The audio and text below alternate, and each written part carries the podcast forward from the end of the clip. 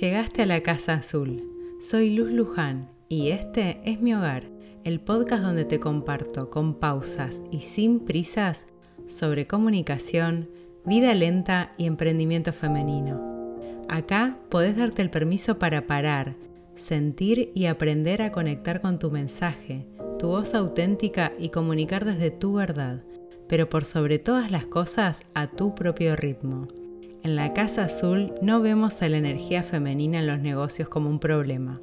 Quiero mostrarte que es la virtud que puede potenciar tu capacidad creadora, creativa y expansiva.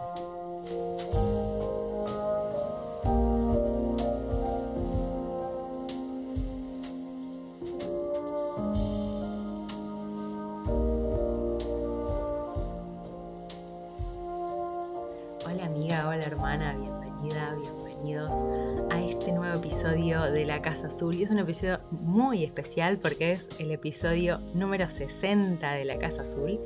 Gracias por haber acompañado este podcast y gracias por darte la chance también de pensar sobre todos estos temas, que cuando yo empecé con el podcast tenía muchas ganas de hablar de todos estos temas, pero no porque fueran importantes para mí solamente, sino porque me parecía que eran temas que le podían llegar a servir a otras personas para por ahí darse un poco más de lugar, darse un poco más de espacio a esas preguntas que a veces pensamos que no son importantes o que, no sé, nos hacen perder el tiempo, ¿no? Esto de lo que les estuve compartiendo en el episodio anterior, de, de la contemplación, de la reflexión, de la introspección, es como algo que poco a poco va nuevamente, porque pienso que estuvo siempre en nuestras, en las distintas culturas humanas, pero poco a poco en nuestra cultura va haciéndose lugar y me parece súper importante eso. No porque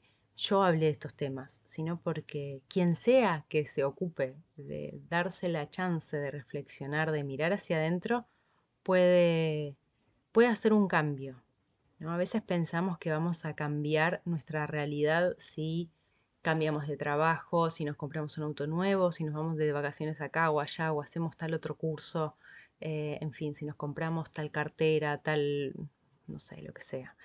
Y, y no, los cambios vienen de adentro. Y en este episodio súper especial, quiero hablarte sobre la definición de éxito algo sobre lo que regularmente hablo con mis alumnas, clientas, mentoreadas y que últimamente también les estuve preguntando y compartiendo mi propia perspectiva del éxito a través de redes. ¿Y, ¿Pero por qué? ¿Por qué deberías tener claro esto o revisar cuál es tu definición de éxito si querés comunicar más consciente, si querés vivir más lento, más presente? Las definiciones, antes que cualquier otra cosa, vamos a aclarar este punto, son construcciones sociales, culturales, temporales. En el episodio anterior algo te mencioné sobre esto de ser más femenino o masculino como una construcción social, ¿no? Bueno, lo mismo pasa con el éxito. Esas construcciones llevan años, décadas, siglos sin tocarse en determinada cultura. Hay otras construcciones, otros conceptos que sufren transformaciones más a menudo, como por ejemplo la definición de belleza, que cambia eh, casi década a década según un montón de factores económicos, sociales, en fin, de mercado incluso, también publicitarios. Algunos ejemplos de, estos, de estas construcciones sociales, por ejemplo, puede ser el rol de la mujer en la vida pública. ¿Qué puede hacer públicamente una mujer? ¿Qué no puede hacer? En determinadas épocas y en determinadas culturas, hay mujeres que no podían, las mujeres no podían salir a la calle solas. Y todavía esto pasa en algunas culturas del mundo. Por eso, al principio te contaba que son construcciones sociales, culturales y temporales. ¿sí? No, no solamente como hoy se entiende qué es lo que puede hacer públicamente una mujer en mi país, en Argentina, hoy 2023, es lo mismo 2023 que ocurre en cualquier otra parte del mundo. Otros conceptos, otros ejemplos, puede ser qué significa ser mujer, qué significa ser hombre, qué es una familia. Hoy hay un nuevo vínculo con los animales, ya no les decimos mascotas ni domésticos, tienen un lugar nuevo en la familia. En mi caso personal siempre fui un amante de los animales y siempre tuve muchas mascotas, como se les decía antes. Y tener una casa con gatos, perros, para mí es nada, es la felicidad absoluta. Para mí es son parte de mi familia. No los considero mis hijos, no, pero sí son parte de mi familia. Yo no vivo sola, vivo con mi familia multiespecie. Las metas sociales también son otro ejemplo de construcción, de construcción social. ¿Cuáles son las metas, los mandatos sociales que se nos imponen? O la amistad, el dinero. Todo tiene un valor determinado y ese valor es una construcción social. Ahora, ¿qué significa que es una construcción? Que cada sociedad le va asignando un valor específico una serie de características, una perspectiva específica sobre qué entienden los miembros de esa sociedad sobre ese concepto. Por ejemplo, la familia tipo de los 90 era mamá, papá, dos niños. No es el mismo modelo de familia que tenía mi abuela, por ejemplo, o mis bisabuelos. Hago un paréntesis. Alguien está roncando a mi alrededor, no sé si es Ágata o Siddhartha, que son los dos que están durmiendo al lado mío. Así que si escuchan a alguien roncar es o mi gato o mi perra. Cierro paréntesis. Volvamos a lo de la construcción. El modelo de belleza de los 90, por ejemplo, eran mujeres extremadamente delgadas, blancas y rubias. ¿Sí? Eso hoy cambió bastante. Hoy hay otro modelo de belleza. Pero el gran tema con estas construcciones es que las interpretamos en el día a día como algo dado, como algo natural, ¿sí? Las naturalizamos, como que es así. No nos estamos cuestionando sobre todo esto todo el tiempo, porque si no podemos vivir, ¿no? Lo tomamos como algo dado, pero sí nos lo cuestionamos cuando algo ocurre, cuando hay una crisis, algo que nos llama la atención, puede ser algo bien contundente o pueden ocurrir cambios leves, pequeños, apenas perceptibles, hasta que un día una generación se encuentra comprendiendo que familia, por ejemplo, para ella puede ser solo dos miembros sin hijos o con un perro o un gato, la famosa familia multiespecie de la que les hablaba hace un rato. No es algo que se da de la noche a la mañana. Los cambios culturales en general llevan su tiempo de maduración. Y durante estos periodos de transición hay muchas batallas culturales, algunas más rudas que otras, sobre cuál es el verdadero, entre comillas, significado del concepto en cuestión, ya sea la belleza, la familia, el rol de la mujer en el ámbito público, el éxito, etc. ¿Y qué tiene que ver todo esto con el éxito? Que el éxito es una construcción social. Ya te diste cuenta hace un tiempo, ¿no? Hace unos minutos ya te venís dando cuenta no significa lo mismo ser exitoso o exitosa hoy que en los 80. Tampoco significa lo mismo para todas las clases sociales, para todas las mujeres, para todos los hombres. Va a depender lo que entendamos por un concepto de un conjunto de aspectos. Y para las mujeres, en las últimas décadas del siglo XX, ser exitosa no residía solamente en formar una familia. Recuerdo una vez una conversación de una de mis abuelas con otra señora, que no recuerdo quién era, que le decía, estamos todos bien de salud, gracias a Dios, mis hijas están todas bien, todas grandes, con sus familias, casadas, todas sanos, con trabajo, estudiando, gracias a Dios. El éxito para mi abuela residía en tener a sus hijas casadas, sanas, con trabajo, con hijos. Pero yo sabía que en el fondo de su corazón residía la frustración por no haber podido estudiar enfermería, que era su gran sueño. El peso de su época fue tan fuerte que resignó ese sueño por el de formar una familia.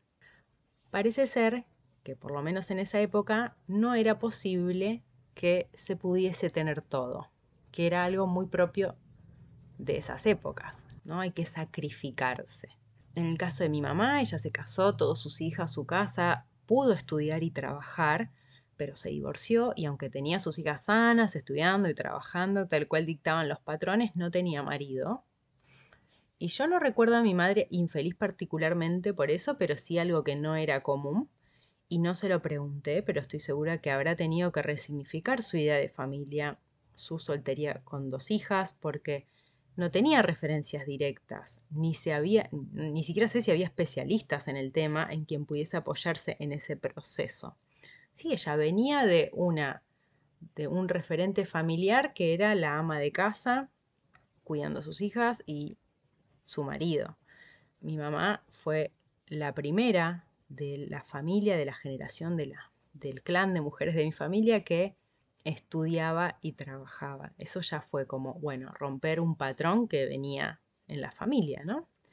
¿Por qué? Porque también cambiaba en, en ese momento qué era lo que se entendía sobre lo que el rol de una mujer también.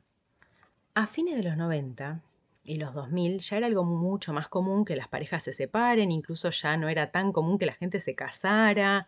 Me acuerdo que cuando yo cumplí los 15 no tampoco se celebraban los 15. Bueno, hay un montón de cosas ahí que cambiaron en los 2000 por varias razones que no vienen al caso ahora. Y que las familias estén con los padres separados dejó de ser algo más anómalo, eh, dejó de significar de forma tan fuerte algo así como un fracaso aunque todavía tenemos ciertos resabios de esa idea, y esto de la soltería como algo atemporal o a solucionar. Entonces, por un lado tenemos nuestra propia manera de interpretar lo que entendemos por tal o cual concepto. Esa manera viene de la historia familiar, nuestro contexto de crianza, los vínculos que tenemos, en nuestro entorno laboral y la propia construcción que vamos haciendo mientras crecemos y tenemos diferentes experiencias de vida. Porque si no, seguiríamos reproduciendo los mismos patrones de generaciones en generaciones y no van cambiando. Y luego está también lo que la sociedad dicta o define sobre todo eso. Entonces, para que se entienda bien esto último, voy a traer un caso un poco fuerte pero claro. Durante muchos años la homosexualidad fue entendida como una enfermedad. Hoy no se entiende así en gran parte del mundo. Así que por más que alguien se reconociera como una persona sana y también reconociera que era solo su orientación sexual, no podía vivir su vida con normalidad como si lo hacían las personas heterosexuales. ¿Por qué? Porque serían condenados socialmente. Y esa condena, dependiendo de las épocas y los países, podía incluso hasta costar la vida. Es muy importante la concepción propia sobre un concepto y la concepción del entorno que nos rodea sobre ese mismo concepto. A veces puede ser más sencillo sostener mi propia idea sobre tal o cual cosa y a veces puede ser un poco más duro. Entonces, en el caso del éxito, siendo mujeres, que trabajamos por nuestra cuenta, que muchas llevamos adelante nuestro negocio, te pregunto, ¿cuál es tu idea del éxito? ¿Qué te hace sentir exitosa? Tu cuenta bancaria, tus títulos profesionales, la cantidad de clientes que tenés, la, calidad de clientes que tenés. Ambas. Definir nuestra propia idea de éxito nos ayuda a encarar nuestro camino con muchísima más claridad, porque tenemos referentes en el mundo que nos rodea, que nos dicen cuál es el éxito para las mujeres o cuál debería ser el éxito. Después tenemos los referentes de nuestro círculo más íntimo, nuestro círculo familiar, nuestras amistades. Y después está el propio. Entonces, ¿qué es lo que a vos te hace sentir una persona exitosa? ¿Qué es lo que a vos te hace realmente sentir esa sensación de que lo lograste?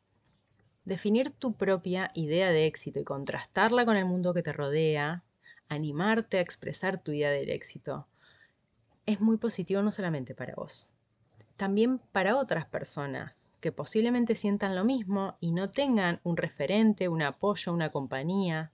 Y así es como vamos creando comunidad alrededor de, esos, de esas ideas en común. En mi caso, durante mucho tiempo creí que el éxito era tener muchísimo trabajo, estar todo el día ocupada. No estoy hablando de dinero, estoy hablando de trabajar muchas horas de tener títulos universitarios, de tener una carrera seria. Fui a la universidad, estudié un montón, tuve mucho trabajo, muchos trabajos al mismo tiempo, pero no me sentía ni exitosa ni feliz, había algo ahí que no me estaba cuadrando. Eso, eso fue una de las puntas que a mí me hizo empezar a desarmar la madeja. Y mis amigos y familia saben que yo amo bailar, pero jamás en la vida se me ocurrió ser bailarina. ¿Por qué? Porque es algo que no se estudia en la universidad, así de tonto como lo escuchas nunca lo vi como una posibilidad para hacer carrera. Tal vez si yo me hubiese criado con otra idea de éxito, de ser una mujer profesional, hoy no estaría haciendo este podcast, por ahí estaría bailando en los videoclips de Daddy Yankee, quién sabe, no lo sé. Algo que me hacía muy infeliz era entender que había cosas que yo no quería resignar de mi forma de vivir y que si yo trabajaba más, eso me lo perdía. Entonces a mí había algo que no me cuadraba en esta ecuación del éxito que me mostraba el mundo. Es esa contradicción la que me permitió resignificar mi sentido del éxito y la que me permitió reformular mi carrera hacia una que realmente me hace feliz. La paz que representa mi casa, vivir en un entorno rodeado de naturaleza, con mi fauna, con mi familia multiespecie, ese es mi éxito. Elegir a qué hora me levanto, con quiénes trabajar, de qué manera trabajar, eso también es mi éxito. Darle tiempo de calidad a mi salud, a mi salud física, mental, a mi, a mi vida espiritual. Para otras personas, el éxito puede ser tener hijos, comprar una casa, viajar alrededor del mundo, vivir en una gran ciudad, ser voluntarios para determinada organización, lo que sea, pero animate a definir tu sentido del éxito más allá del que viene dado. El éxito no es el maquillaje perfecto de Instagram, la manicura perfecta, los niños vestidos en composé con la decoración de una casa. El éxito no son las fotos de boda soñada. Aunque si para vos eso es el éxito, está bien, pero que sea tu decisión y no algo que asumís sin más porque viene dado como lo que es, porque la vida es así. La vida es como queremos que sea. La vida es lo que nos proponemos que sea. Y la construcción sobre el éxito, la idea que tenemos culturalmente sobre el éxito, la sostenemos con todas nuestras ideas individuales. Todas las personas sostenemos eso. Así es como se mantienen durante siglos y siglos, durante décadas, durante años, y así es como se transforman. Así que no tengas miedo a eso, no tengas miedo a hacerte preguntas sobre eso. Quítale un poco de peso también, porque la verdad que simplemente es una referencia, ¿sí? No pasa nada con el éxito, en realidad. no, realmente no pasa nada es una referencia que nos tiene que servir de brújula. Entonces, si estás usando una brújula prestada, una brújula que no es tuya, por más que sea la del mundo en el que creciste, cuando llegues a destino vas a darte cuenta que no es tu lugar. Entonces, cuanto antes te puedas preguntar qué es lo que a vos, qué es lo que para vos representa el éxito, eso decir, ok, logré esto y esto me hace bien. Si vos logras eso, ya está.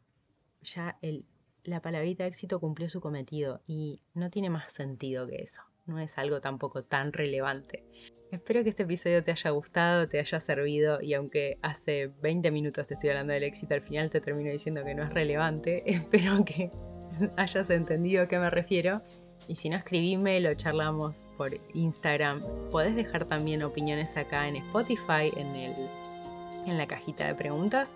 Puedes dejar tus opiniones, tus reflexiones, tu propia historia, lo que me quieras compartir. Te mando un beso enorme y nos vemos en el próximo episodio de La Casa Azul.